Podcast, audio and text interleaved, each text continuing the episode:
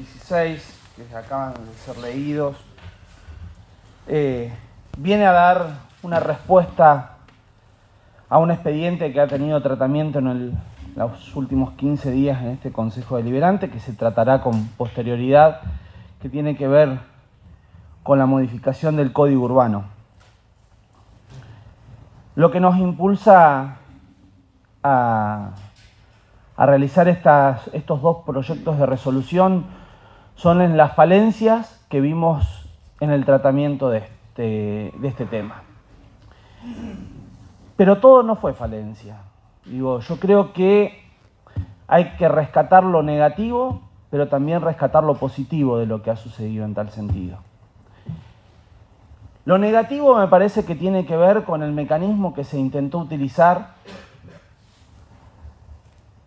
y que no se llevó adelante por parte del Departamento Ejecutivo,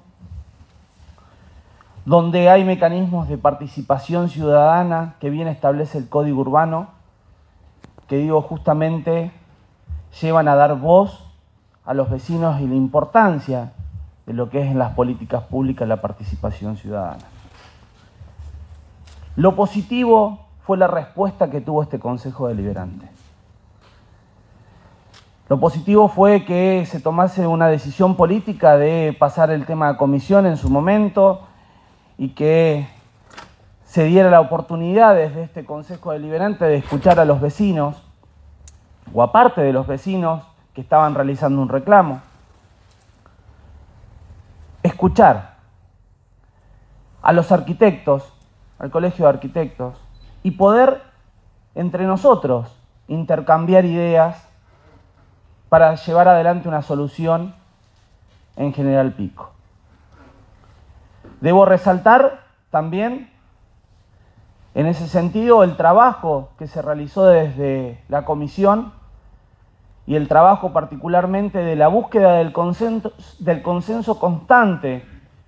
que llevó el presidente de la Comisión 3, Roberto Gómez. Acá creo que estos dos proyectos de resolución, el primero en el, proyecto 15, digo, viene a darle justamente a este consejo consultivo la voz de los vecinos que no estaban incorporados en la resolución que había dictado el Departamento Ejecutivo para su conformación en su momento. Y con respecto a este punto particularmente, creo que el Consejo Deliberante le da una previsibilidad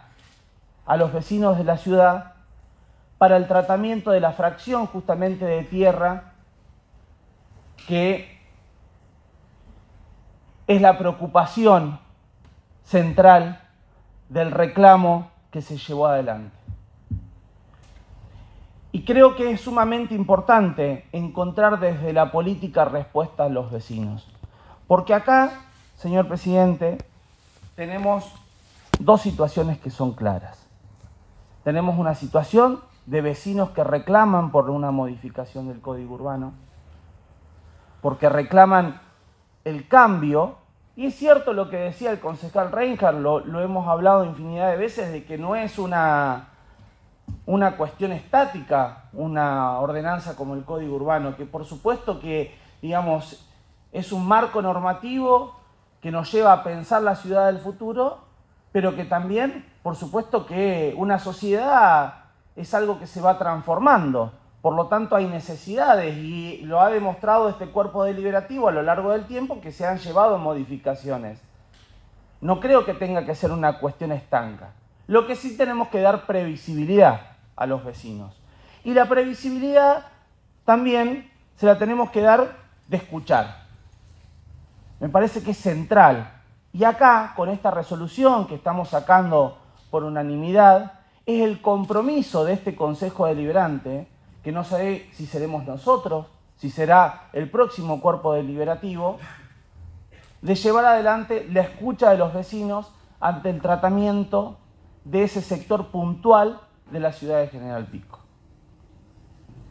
Es por eso, señor presidente, que quiero resaltar la importancia que la política le está dando respuesta a la necesidad de los vecinos